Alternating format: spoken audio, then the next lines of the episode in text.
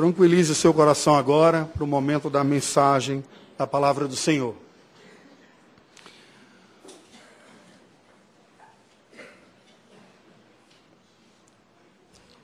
Eu sou uma pessoa da cidade, nascido e crescido em uma cidade de porte médio, no estado da Paraíba, Campina Grande. Uma cidade que, apesar de estar no estado mais pobre da Federação Brasileira, mas desfruta de algumas peculiaridades, entre elas ser uma cidade politécnica, um centro de, de, referência em tecnologia. Isso me formou e faz com que eu me identifique muito com a vida urbana. Gosto da cidade, da confusão da cidade, da loucura da cidade, da quantidade de gente que tem na cidade. Eu não tenho aqueles saudosismos de algumas pessoas de ficar pensando lá no campo, né, ou na roça, como se aquilo fosse a melhor coisa que tem. Cada ambiente tem os seus lugares e tem as suas vantagens e tem as suas desvantagens. Entretanto, nesta manhã, eu gostaria de começar pensando com vocês sobre isto. O que os grandes centros oferecem para a humanidade, que fez com que ao longo da história da humanidade fosse ocorrendo esta migração, especialmente no último século, que pela primeira vez na história da humanidade é constatado que a maior parte da população está nos centros urbanos e não na zona rural. Somos mais de 7 bilhões de habitantes espalhados pelo planeta Terra, num crescimento de urbanização assustador, capitaneado pela China, cujos números são sempre gigantescos, e que cidades em poucas décadas saltaram de pequenas vilas para cidades com milhões de habitantes. O que leva uma pessoa a deixar aquela realidade rural numa vida aparentemente mais tranquila, próximo dos seus parentes, em contato com a natureza, para ir para os grandes centros, muitas vezes estigmatizados como realidades do mal, da desumanidade ou da desconstrução da própria humanidade. Poderíamos dizer com certeza com mais e melhores oportunidades de trabalho que os grandes centros oferecem. Embora estas oportunidades se apresentem também com explícitas exclusões e indiferenças sociais, porque vamos ficando meio que anestesiados aos problemas que cercam os centros urbanos. Uma das coisas que me chamou a atenção ao regressar ao Brasil agora e voltar a viver aqui em Belo Horizonte é como aumentou significativamente o número de pessoas em situações de rua na cidade de Belo Horizonte. Não há uma marquise nessa região central que não seja ocupado embaixo à noite por pessoas que estão sem uma casa. Exclusões, indiferenças, frustração, muitas vezes, quanto aos sonhos de sucesso na vida. Pessoas que deixaram realidades outras do interior, de uma vida mais campesina, na esperança de encontrar uma realidade melhor nos grandes centros, e não foi assim que foram recebidos pelos grandes centros a sensação de abandono que a humanidade tem experimentado e, pasmem, de solidão. Vivendo em contextos de milhares e de milhões de pessoas, o homem contemporâneo tem experimentado a solidão como nunca. Estas coisas devem nos levar a perguntar para nós mesmos sobre a nossa própria vida: o que Deus está querendo com a minha vida? De uma forma mais particular, pensar o que Deus está fazendo com a minha vida ao me constituir aqui, um cidadão belo-horizontino. Aqui eu vivo, é essa cidade que eu construo a minha vida. O que Deus está querendo de mim? Ou, colocando de uma outra maneira, como identificar os caminhos da providência e discerni-los no palco da própria vida? Como identificar os caminhos que a providência divina estão trazendo para nós? Eu lhe convido a abrir a palavra do Senhor no livro do Gênesis, capítulo 46, para que nós acompanhemos a narrativa de Jacó, agora já chamado de Israel, quando perguntas semelhantes poderiam ter, ter vindo ao seu coração, deixando para trás uma realidade mais campesina, lá do interior da terra prometida, e se dirigindo agora a um grande, o maior centro urbano do mundo na época, que era o Egito Antigo obras arquitetônicas faraônicas que resistem até os dias de hoje, que de longe se contemplava a capacidade humana de produzir, de construir tecnologia, ciência, medicina, tudo isso sendo desenvolvido no grande centro urbano da época, que era o Egito Antigo. Acompanhe a leitura que passo a fazer do versículo 28 do capítulo 46 até o verso 12 do capítulo de número 47. Jacó enviou Judá diante de si a José para que soubessem encaminhá-lo a Gozen, e chegaram à terra de Gozen. Então José aprontou o seu carro e subiu ao encontro de Israel, seu pai, a Gozen. Apresentou-se, lançou-se-lhe ao pescoço e chorou assim um longo tempo. Disse Israel a José: Já posso morrer, pois já vi o teu rosto e ainda vives.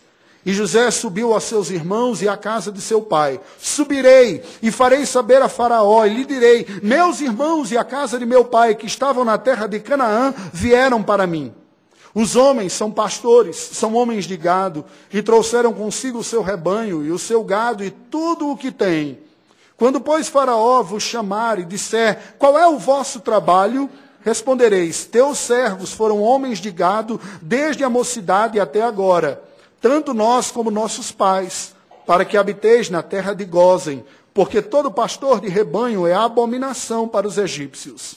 Então veio José e disse a Faraó: Meu pai e meus irmãos, com os seus rebanhos e o seu gado, com tudo que tem, chegaram da terra de Canaã, e eis que estão na terra de Gozen. E tomou cinco dos seus irmãos e os apresentou a Faraó. Então perguntou o Faraó aos irmãos de José: Qual é o vosso trabalho? Eles responderam: Os teus servos somos pastores de rebanho, tanto nós como nossos pais. Disseram mais a Faraó: Viemos para habitar nesta terra, porque não há pasto para o rebanho de teus servos, pois a fome é severa na terra de Canaã. Agora, pois, te rogamos, permitas habitem os teus servos na terra de Gozen. Então disse Faraó a José: Teu pai e teus irmãos vieram a ti. A terra do Egito está perante ti. No melhor da terra faze habitar teu pai e teus irmãos. Habitem na terra de Gozen. Se sabes haver entre eles homens capazes, põe-nos por chefes do gado que me pertence. Trouxe José a Jacó, seu pai, e o apresentou a Faraó, e Jacó abençoou a Faraó. Perguntou Faraó a Jacó: Quantos são os dias dos anos da tua vida? Jacó lhe respondeu: Os dias dos anos das minhas peregrinações são 130 anos. Poucos e maus foram os dias dos anos da minha vida, e não chegaram aos dias dos anos da vida de meus pais, nos dias das suas peregrinações. E tendo Jacó abençoado a Faraó, saiu de sua presença. Então José estabeleceu a seu pai e a seus irmãos e lhes deu possessão na terra do Egito, no melhor da terra, na terra de Ramsés como faraó ordenara. E José sustentou de pão a seu pai, a seus irmãos e a toda a casa de seu pai, segundo o número de seus filhos. Oremos ao Senhor. Deus bendito, a tua palavra acaba de ser lida. E neste instante nós suplicamos a iluminação do teu Espírito sobre nós. Fala conosco, vence as resistências do nosso coração, traz luz as trevas que o pecado trazem sobre nós. A tua luz que é criadora, renovadora, regeneradora, santificadora, essa ação do teu Espírito graciosa que pedimos, em nome de Jesus. Amém. Aos 130 anos de idade, o patriarca Jacó chega ao imponente Egito uma civilização em vigoroso crescimento em torno das férteis terras do Vale do Nilo, especialmente no seu delta, onde o rio se espalha. O Nilo experimenta essa característica que não é tão comum assim dos rios, que é na hora de desaguar no mar, se espalhar e se ramificar. E desta forma, aquela região que geograficamente é naturalmente um deserto, se vê fertilizada pelo alcance das águas das cheias do rio Nilo, que se estendem ainda mais na região do delta, porque ela se espalha. As águas do Nilo, portanto, vêm irrigando e fertilizando uma vasta área, até onde as águas encontram o mar Mediterrâneo. Como seria o reencontro de Jacó com José. Como foi? Como seriam aqueles prováveis anos finais de sua vida. Ele certamente veio pensando e remoendo perguntas como essas em sua mente, à medida que trilhava aquela viagem da terra prometida ao Egito, sendo conduzido pela caravana que seu filho José mandara como grande autoridade que era no Egito para pegar toda a sua família. Mas como seria a vida dos hebreus lá no Egito? Uma terra tão diferente, com uma civilização tão imponente, grandiosa, gigantesca, rica, forte. Eles que eram uma família de 70 pessoas apenas, pastores, agricultores, que moravam na terra prometida, mas cuja vida se mostrou insustentável no período da seca. Pois bem, a partir do estabelecimento de Jacó e dos hebreus no Egito, conforme está descrito nesta passagem que acabamos de ler, eu convido você a refletir hoje sobre a identificação dos caminhos da providência na vida. Com isso, significando ou querendo dizer, como nós percebemos aquilo que Deus está conduzindo na minha história, para que eu entre em harmonia com o que Deus estava fazendo e não em rebelião ou em crise com aquilo que Deus está conduzindo na minha própria existência. Bem, este texto nos apresenta isso e nós vamos seguir uma estrutura de três blocos. No capítulo 46, versículos de 28 a 34, nós vemos as instruções dadas por José aos hebreus, a sua família. Ele que já vivia no Egito há mais de uma década, lá estava, e que conhecia aquela realidade, dá algumas instruções para os seus familiares aqui. No capítulo 47, os versículos de 1 a 6, nós vemos as condições dadas pelo Faraó aos hebreus. O próprio Faraó, o rei do Egito, chega e dá algumas palavras para esses hebreus recém-chegados, os familiares de José. E por fim, nos versículos de 7 a 12, nós vemos a bênção que envolveu Faraó e os hebreus. E a partir destes três momentos, nós vamos refletir sobre a identificação dos caminhos da providência na vida, sobre a seguinte pergunta: como identificar na vida os caminhos da providência através, primeiro, das instruções dadas por José aos hebreus. Isso está descrito nos versículos de 26 a 38. Veja, nos versículos de 28 a 30, nós vemos Jacó e José tendo esse reencontro bastante emotivo lá em Goze, já nos limites da terra do Egito. Jacó veio há poucos dias atrás a, a, a uma sequência de uma caminhada de 40 dias, portanto, há pouco tempo atrás, ele sabia ou imaginava que o seu filho José estava morto. E ele toma o conhecimento de que ele não só estava vivo, mas que era a maior autoridade do mundo abaixo do faraó. Era uma espécie de chanceler ou premier, ou primeiro-ministro do Egito antigo naqueles dias, e que estava, havia mandado uma escolta para trazer a sua família. A palavra de Deus nos diz no versículo 29 que ao apresentar-se Israel ao seu pai, o, o pai de José, e José ao ouvi-lo, lançou-se ao seu pescoço e chorou por um longo tempo. Imagina este reencontro do filho que Jacó imaginava ter morrido e do próprio José, o filho amado, agora reencontrando o seu pai, abraçados e chorando por um longo tempo. O impacto daquele reencontro foi tão grande que Israel chegou mesmo a dizer: Eu já posso morrer já posso morrer, porque eu vi o teu rosto e tu ainda vives. Certamente aqui tem um elemento positivo muito forte da importância que Jacó dava ao seu filho José, uma preferência explicitada que era dada aqui também.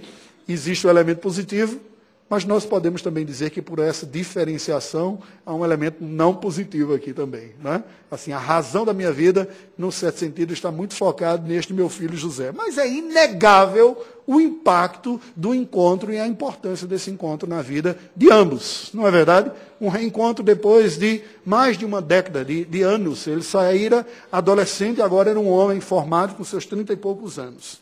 Nos versículos de 31 a 34, nós vemos então algumas instruções que José dá à sua família, instruções estratégicas e providenciais sobre a identidade pastoril do povo hebreu, falando: olha, quando vocês forem falar com Faraó e forem apresentados, não se esqueçam de falar da atividade que vocês têm, atividade pastoril, para que sejam encaminhados à terra de Gozen, onde simultaneamente vocês experimentarão uma terra fértil para o gado, mas estarão também protegidos de uma assimilação mais profunda pelos egípcios e pela cultura egípcia. Destaque isso.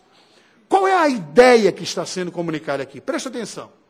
O que está sendo dito aqui por José, nesse recado e nesse texto, é a importância de se perceber um conceito extremamente importante a todos nós, como povo de Deus. Nós estamos presentes, mas não podemos ser assimilados pelo mundo no qual nós vivemos. Há uma tensão paradoxal aqui sendo apresentada. Mais do que uma resistência à assimilação cultural aqui, que é muito comum em toda comunidade de imigrante, porque ocorreu que aquilo era uma pequena comunidade de imigrantes, 70 pessoas que saíram para viver em um outro país mais próspero, com melhores oportunidades, semelhante a todo o êxodo migratório que tem pelo mundo. Pessoas não deixam simplesmente o seu país para se aventurar em um outro lugar. Eles vão em busca de algum ideal. Normalmente, via de regra, você vai ter uma perspectiva de uma busca de uma oportunidade melhor. Se você tira aquelas características diferentes de alguém que vai a trabalho para servir um certo tempo, como Médicos Sem Fronteiras, outros trabalhos sazonais ou trabalho missionário. Mas a migração se dá por isso. E o que vai ocorrer com essas comunidades migratórias é que pouco a pouco elas vão sendo assimiladas culturalmente, recebidas, elas entram nesta nova civilização, incorporam seus valores, aprendem o seu idioma. Em pouco tempo muda até mesmo a identidade prioritária, linguística, cultural e de própria autoimagem de quem sou. Nós ocidentais experimentamos isso numa velocidade muito grande. Brasileiros e os mineiros produziram muitos que foram tentar a vida nos Estados Unidos da América, encontram isso já em segunda geração. Os filhos já não têm um português como primeira língua e já têm uma dificuldade linguística dentro da própria casa. Um fala numa língua, o outro responde na outra, e ocorre isso daqui. Mas veja que o que está ocorrendo da parte de José não é simplesmente uma ideia para haver uma resistência a essa assimilação cultural. O que ocorre aqui é uma madura noção das doutrinas da vocação e da providência. O que está por trás é a convicção madura que José tinha de que Deus prover os recursos da vida no meio de um mundo rebelde ao seu senhorio. E o Egito antigo era a maior evidência disso. O próprio Deus havia mostrado para José o sentido do sonho que Faraó teve de que a vida seria mantida a partir das condições que o Egito proveria, na assimilação ou no acúmulo daqueles grãos para os anos de fome. No entanto, o Egito tem os seus riscos. E Deus está conduzindo o seu povo para ser preservado lá, mas no meio de uma cultura idólatra e profundamente sedutora pela glória do que produzia. José, sabedor disso, de que Deus era o provedor dos recursos, mas que estava no meio de um mundo rebelde ao senhorio de Deus, e fala, fala então essas orientações aos seus familiares. Sabe, esta verdade continua sendo válida. Nós somos cuidados por Deus no meio de um mundo que se rebelou, que está caído contra Deus. Mas nós somos enviados como suas testemunhas. Nós somos enviados como povo de Deus para viver e atuar no mundo criado por Deus, mas rebelde contra ele. Para que o façamos de uma maneira saudável e apropriada, nós precisaremos manter prioritariamente a nossa identidade como um santo povo de Deus e assim resistir à assimilação identitária de um mundo que não conhece a Deus. A nossa identidade, número um, a nossa carteira de identidade, o registro geral e espiritual do cristão, diz o seu adjetivo cristão em primeiro lugar. O próprio sobrenome da família, o lugar onde nasceu e tudo que vem associado são elementos transitórios da providência. A nossa identidade é o que nós somos em Cristo Jesus. Mas nós somos bombardeados por um mundo que, não reconhecendo a soberania de Deus, vê nos elementos transitórios um valor e uma importância muito maior do que a transitoriedade, mas de essência. Pessoas que afirmam-se acima de tudo o que são o sobrenome da sua família. Eu sou isso daqui, essa família.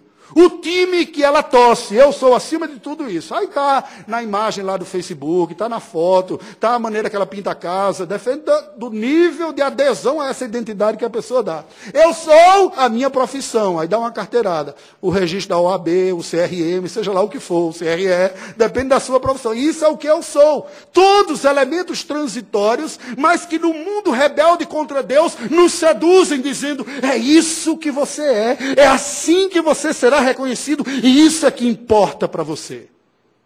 O saldo da sua conta, o bairro que você mora, seja o que for. José entendia todos esses riscos e perigos e estava alertando o povo aqui. Esta identidade deveria ser preservada como povo de Deus, para que se resistisse a essa assimilação identitária no mundo rebelde. Deveríamos agir como sal e luz. Encontramos aqui em Jacó esta alegria e a satisfação para o reencontro com José, mas ao mesmo tempo ele já está sendo alertado dos riscos de se viver no Egito.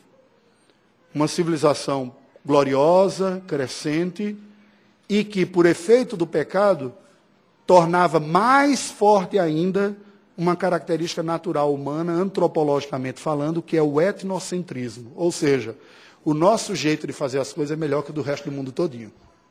Todos nós pensamos assim naturalmente por causa do pecado. Ao ponto de algumas civilizações tradicionais, povos da Amazônia, chegarem até mesmo a se, se autodenominarem como humanos e as outras tribos, outras etnias eram alguma outra coisa.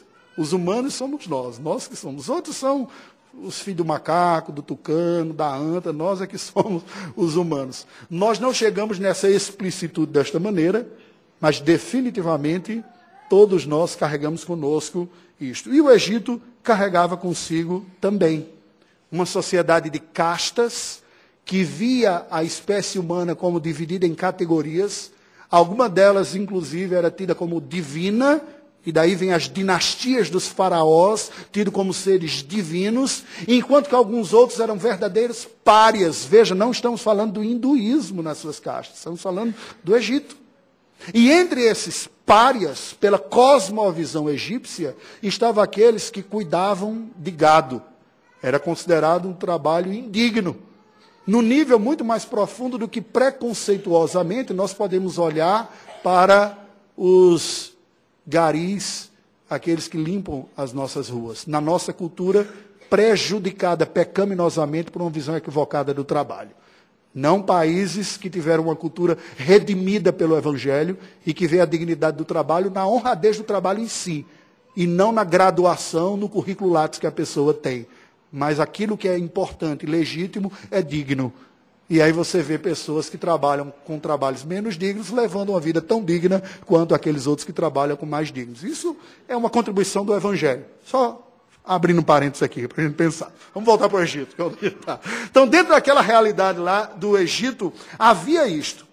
O que nós vemos aqui é que, para que nós respondamos a esta pergunta, como identificar os caminhos da providência através dessas instruções dadas por José aos hebreus, nós respondemos primeiro, guardando a instrução da presença santa sem assimilação identitária. Guardamos a instrução todos os dias de que nós devemos viver a vida como uma presença santa de Deus, onde estivermos, mas sem sermos assimilados com outras identidades que o mundo tenta nos impor como mais importante do que aquela que nos define como novas criaturas em Cristo Jesus. Sigamos. Como identificar na vida os caminhos da providência, agora através das condições dadas pelo Faraó aos Hebreus? Versículos de 1 a 6, acompanhe. Nos versículos de 1 a 2, nós vemos que José apresenta cinco dos seus irmãos que já estão alocados na região de Gozen. A região de Gozen está a nordeste de onde era o centro urbano lá de, do Egito Antigo. Nos versículos de 3 a 6, há uma certa consulta. O faraó está conversando e diz: Olha, o que é que vocês trabalham, o que é que vocês fazem? E já tendo sido orientados por José, então os irmãos de José dizem: Olha, nós somos pastores. É assim que a gente vive a vida. Nós cuidamos de gado. E aí vai desde o gado miúdo, a ovelha, e o bode, a cabra, até o gado maior, a vaca e o boi mesmo. Né? O, o gado como todo. Nós somos isso, é isso que nós fazemos. Fizemos isso a vida toda. E por isso te pedimos que me permita nos viver na região de Goze, porque tem pasto, isso não é uma atividade muito benquista por vocês. Após essa consulta e a resposta hebreia, o faraó autoriza os hebreus a irem viver na região de Gozen. O que nós aprendemos aqui? Trazendo para nós. Nós aprendemos um conceito de provisão sensível. Em uma sociedade de castas, como a sociedade egípcia, é importante, ou seria importante, saber onde alocar-se, porém com a valorização dos olhos da fé. Preste atenção, porque isso não é fácil. Não é fácil. Quem conviveu com imigrante, e já foi, eu tive a experiência de ser, e não for bobo, de ficar encantado com a vida de imigrante, perceberá que mesmo os imigrantes em nações supostamente acolhedoras, que dizem, olha, nossa formação é formada por imigrantes, venham, vocês são bem-vindos, nós somos formados assim, o continente americano todo é assim. Não há nenhum país que oficialmente tenha uma língua que seja nativa do continente americano. É tudo língua europeia. À exceção do Paraguai, que usa o Guarani também, junto com o espanhol, que era a língua nativa um território de imigrantes, podemos dizer assim, que formou essa civilização. Mas mesmo nestes países, em que democraticamente se recebe, existe uma lei não explicitada, mas socialmente experimentada, de que aqueles que chegaram na última hora ocupam os postos da borda. Aqui onde as coisas estão estabelecidas é para quem já construiu, para quem estabeleceu um currículo, para quem construiu a sua história aqui e domina os meios de comunicação, de linguagem, de tudo mais, em países democráticos. E neste sentido, muitos deles, nós não conseguimos perceber isso de uma forma muito forte, porque nós somos uma das poucas nações do mundo em que a miscigenação é experimentada no nível muito profundo. Países próximos a nós, como o Chile, que foi o primeiro, o que provocou todo o nosso sonho missionário, a gente ia para lá, se você visita Santiago do Chile, você vai perceber que os próprios bairros da Grande Santiago são verdadeiros demarcadores do seu status ou do extrato socioeconômico que você ocupa. Onde você mora? Eu vivo em La Reina. Hum, é uma coisa. E no setor oriente, El, El Ticureu, que é onde haveríamos de plantar uma igreja lá. Ah, então existe toda uma casta. Isso diz respeito a uma abordagem pecaminosa manifesta na estrutura social que nós temos. De medirmos e qualificarmos as pessoas por valores que nós construímos e os valorizamos, e não por aquilo que Deus deu. É preciso ter essa sabedoria de perceber que, mesmo no meio da providência do que Deus me tem dado, eu sei qual lugar que eu me aloco nisso daqui, mas a minha autoimagem não é definida pelos critérios socioeconômicos, culturais ou linguísticos que a sociedade rebelde contra Deus diz que eu sou. Entenderam? Nós estamos chegando no Egito. Nós somos o quê? Pastores. Ah, são os párias. Fica ali junto com o gado. Espera aí. Aqui é o lugar que a gente vai ocupar para viver, para trabalhar. Mas nós somos o povo de Deus. Nós somos amados pelo Senhor e resgatados pelo Senhor. Nós temos esta identidade definidora em nossa própria vida. Portanto, nós discerniremos os caminhos da providência divina quando estivermos atentos aos lugares e às oportunidades da providência. Porque essas construções socioeconômicas, culturais, estruturais que o homem criou, não são leis dadas por Deus, são critérios humanos. e não são definidoras de quem nós somos. Se você tiver condições de crescer, de melhorar, o faça. Aproveite. Não tenha medo. Ascenda sócia e economicamente, como José fez, chegando ao pico daquela sociedade, sendo ele filho de pastor e do que que era? Daqueles mais desqualificados na casta egípcia, porque Deus assim o quis e deu oportunidades. Eu já conversei com alguns jovens em aconselhamento no gabinete, gente que estava com receio de algumas oportunidades na vida, e eu falei o seguinte: quem não abraça por medo é covarde. E a Bíblia diz que o covarde não é do reino dos céus. Me incomoda muita covardia em nome de prudência que eu vejo por aí, inclusive na igreja. Agora, a autoconfiança é o pecado oposto. A ideia bíblica é o conceito de mordomia. Sou o que Deus quiser que eu seja, não há limites. E as oportunidades que a providência me der, aproveitarei piedosamente.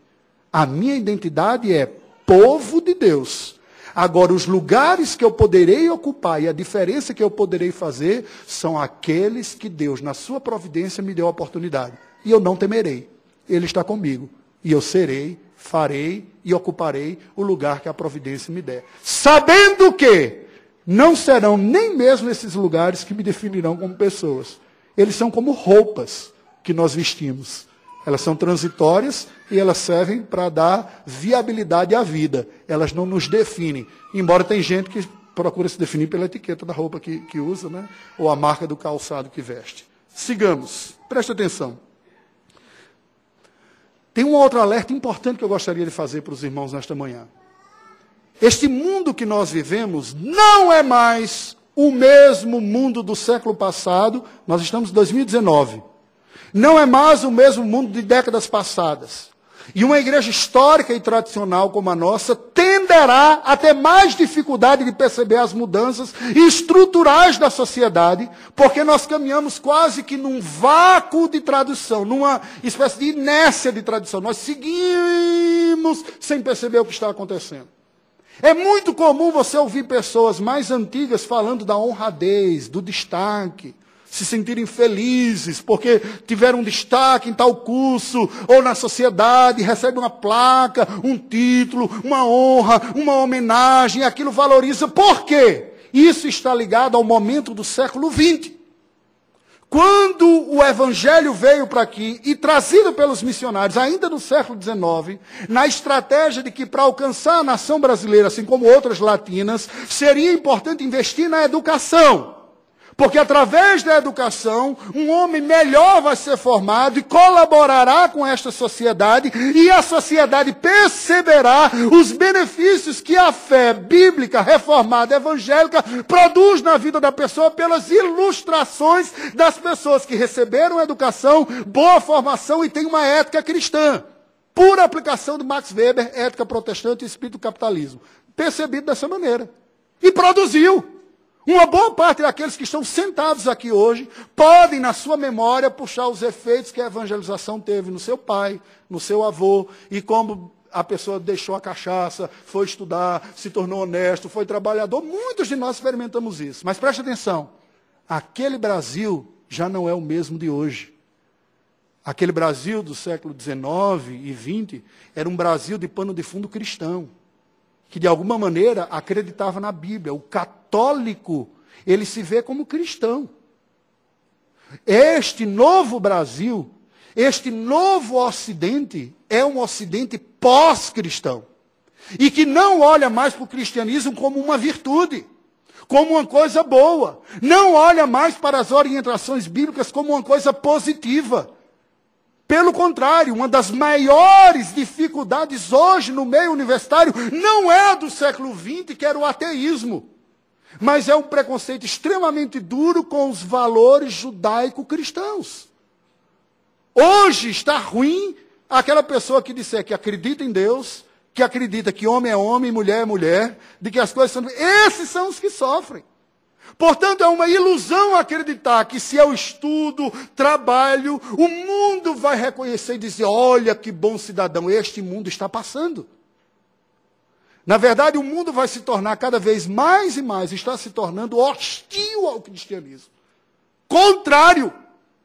O sucesso profissional pode até ser tolerado como sucesso profissional, mas não será tido como uma homenagem ligada ou associada à fé.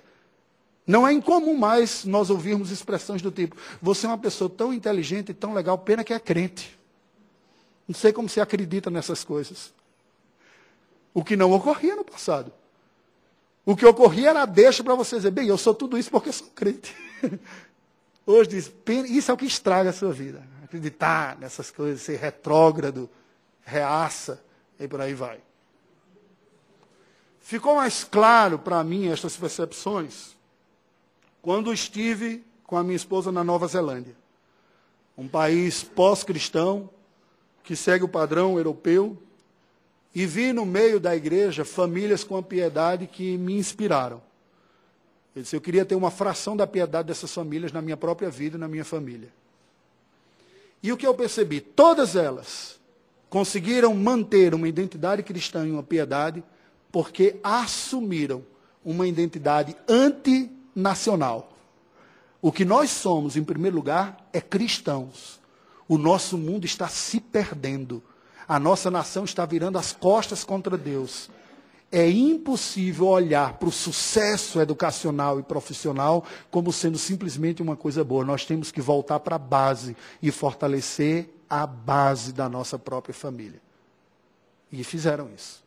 Algumas poucos, aquele pequeno grupo de resistência que lá estava e que tive a oportunidade de conhecer. Como então nós identificamos no caminho das providências o caminho da providência a partir dos versículos de 1 a 6. Como? Preste atenção. Ocupando piedosamente os lugares e as oportunidades. A piedade é que marca, não é a visão secularizada do sucesso, seja lá o que for. E preste atenção, mas sem ufanismo, sem achar que agora a vida vai ser maravilhosa. Agora que eu ocupei tal lugar, eu vou ser honrado. Os tapetes vermelhos vão passar para mim, todo mundo vai me honrar. Não vai. O Senhor Jesus diz: Vocês são como ovelhas enviadas por meio de lobos. Aquele que quer a honra e a distinção não está percebendo que o mundo não é amigo assim do que Deus está fazendo, do que Deus faz. Ele é inimigo. E nós não somos mais um ocidente de valores cristãos. Nós somos um ocidente pós-cristão e aqueles que ainda têm estão caminhando para isso. Isso está claro na mídia, nas séries, que nós assistimos na TV, nas leis que são votadas. Acordem! Não haverá esse louvor mais para a igreja. A igreja tem que marcar sua identidade em Cristo. E por fim, mais uma vez, como identificar na vida os caminhos da providência? O terceiro aspecto, através da bênção que envolveu Faraó e os hebreus. Versículos de 7 a 9. Apresentado a Faraó, nós vemos um dado curioso aqui. Jacó abençoou Faraó. Ele chegou, ó, esse aqui, José falando, esse aqui é meu pai, Jacó, esse aqui é o faraó, né? Nós vemos os versos 7 a 9. O texto nos diz então, e Jacó abençoou a faraó, no verso número 7. E o faraó perguntou, quantos anos você tem? Né? Quantos são os anos da tua vida? Jacó dá aquela resposta meio tristinha, né? Ele diz assim, olha, os dias da minha vida, das minhas peregrinações, são 130. Poucos e maus vividos, não foi igual dos meus pais, não, que foram longos. E nos versos de 10 a 12, após Jacó deixar Faraó, José se estabelece e estabelece os hebreus, melhor dizendo, na terra de Gozen, sendo José o provedor dos recursos. O que, que nós vemos aqui? Preste atenção. O ensino que essa porção nos dá é o ensino sobre a vocação redentora. A vocação cristã, ou seja, aquilo que nós somos chamados para ser e viver como cristãos, só ocorre de fato numa tensão paradoxal entre manutenção e restauração. É preciso reconhecer, encarar esta tensão, manutenção e restauração. Quem vive pensando a vida só na manutenção, perverte-se num desvio narcisista. Ou seja, a vida é chamada para eu manter este mundo.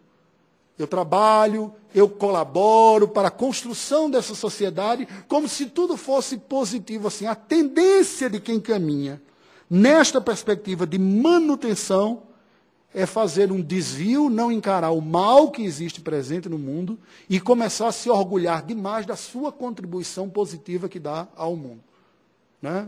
Por favor, me tratem com tudo o que. Aí vem os valores que a pessoa tem. O meu currículo lá diz que eu sou, a minha conta bancária diz que eu sou, o sobrenome da minha família diz que eu sou, e por aí vai. Porque olha só em termos de construção aqui.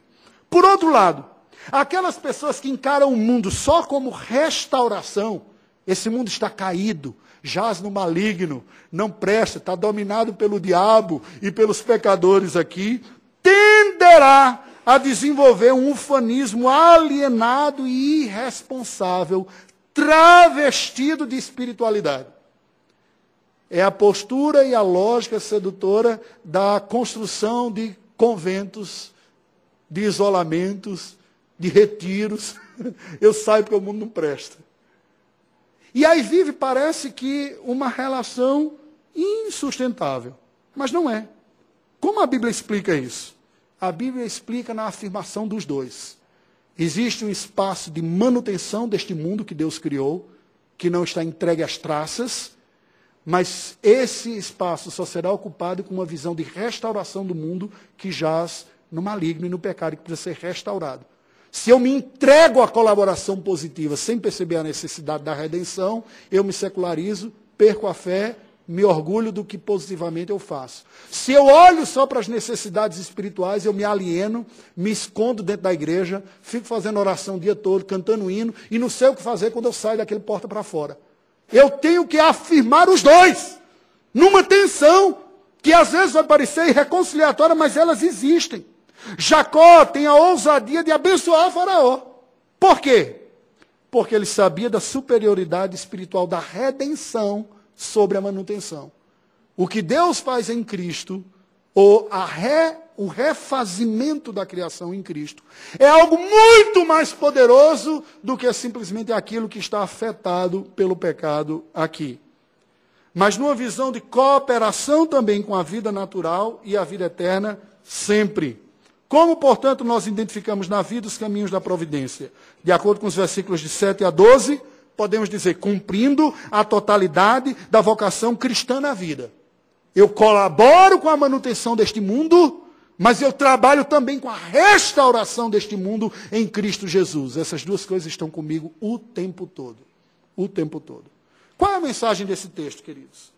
Deste episódio registrado em Gênesis 47, de 7 a 12, ou em toda essa passagem, nós vemos o início da vida de Jacó no Egito. Deus estava mostrando ao seu povo da aliança, recém-saído do Egito, que ele é um Deus fiel, que cumpre o seu plano redentor através dos recursos providenciais, os quais incluíram instruções piedosas, os relacionamentos interpessoais e os recursos naturais.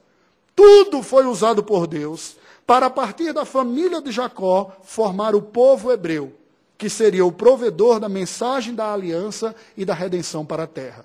Porque esta mensagem foi escrita por José, perdão, por Moisés, quando o povo hebreu está saindo do Egito agora para ir para a terra de Canaã. Aí ele volta nas memórias do passado e diz: por que, que isso foi escrito? Para que nós nos lembremos disso. José é mostrado aqui, nesse texto, como um instrutor e o provedor da salvação e do cuidado da família da aliança. Ele também aparece aqui como governador do Egito.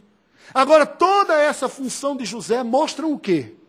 Mostra um padrão de Deus de lidar com o seu povo e de cuidar do seu povo, provendo instrução, provisão, condições e salvação. E neste sentido, José aponta para o outro que foi melhor instrutor, para o outro que foi melhor provedor e o outro que foi melhor redentor do que ele, Jesus Cristo. É isso que nós vemos aqui. Ele é um instrutor pleno. Ele não dá só uma receitinha para a família como José deu. Ele é o provedor pleno. Ele é o capacitador pleno que disse: em mim nada podeis fazer. Esta realidade aqui nos aponta para Cristo, o nosso instrutor, o nosso redentor, o nosso provedor. provedor. Não é sua inteligência ou sua habilidade que provê. Esse é o meio que Cristo usa para prover você. O recado desse texto aqui é o seguinte: O povo de Deus deve estar atento aos caminhos da providência. Sendo assim, você deve buscar se identificar e desenvolver a sua vida na plena vocação cristã, ao reconhecer as legítimas provisões dos recursos divinos, ao administrar tais recursos visando o bem comum e a redenção do próximo, e ao cumprir esta missão com a consciência de ser apenas um mordomo no reino de Deus, preservando a identidade pactual em Gozen, não é lá no Egito, mesmo vivendo no Egito. Concluindo, como identificar na vida os caminhos da providência? Pois bem, enquanto nós seguimos na vida enfrentando lutas e dificuldades, Deus está executando na história o seu plano redentor. O cenário da vida de todos nós, que às vezes parece não ter sentido algum, é montado pelo soberano Deus, visando, acima de tudo, a preservação e a expansão da sua igreja sobre a face da terra em santidade e na dependência dele. A sua vida, assim como a minha vida e a providência divina nela, não dizem respeito à realização dos nossos sonhos de construção de reinos pessoais, trabalho, família, sucesso, reconhecimento. Não, não dizem respeito a isso. De facilidades, prazeres e sucesso em nossa biografia. Tem muita gente, até crente, que acha que é isso aqui. A prova da bênção de Deus na minha vida é que eu sou bem sucedido em tudo o que eu faço. Tolo. Antes, o enredo divino, para que cumpramos a nossa santa vocação, incluirá tanto sucesso quanto fracasso, alegrias e tristezas, prazeres e agonias. Tudo seguindo o propósito maior de se tornar instrumento mais eficaz para manifestar a glória da graça de Deus em Cristo, primeiramente experimentada por nós mesmos e depois através da nossa proclamação àqueles que estão de fora deste pacto para que sejam incluídos. Aí eu pergunto para você: a sua vida aponta evidências de uma piedosa administração dos recursos divinos? A sua identidade é de um santo mordomo da graça de Deus? O que marca a sua identidade, o que as oportunidades da vida significam para você. Curva a sua cabeça, vamos orar ao Senhor Deus. Deus bendito, nós estamos diante da tua presença nesta manhã. Queremos te render graças pela tua provisão, pelo teu cuidado para conosco, em Cristo Jesus. Te agradecemos pelas oportunidades que tu nos dás na vida, mas te pedimos que, pela tua misericórdia e compaixão, tu não permitas que nenhuma destas oportunidades ocupem o trono da nossa existência. Que não sejamos marcados pelas identidades transitórias da vida, mas que sejamos preenchidos, marcados e satisfeitos pela identidade permanente da fé em Cristo Jesus.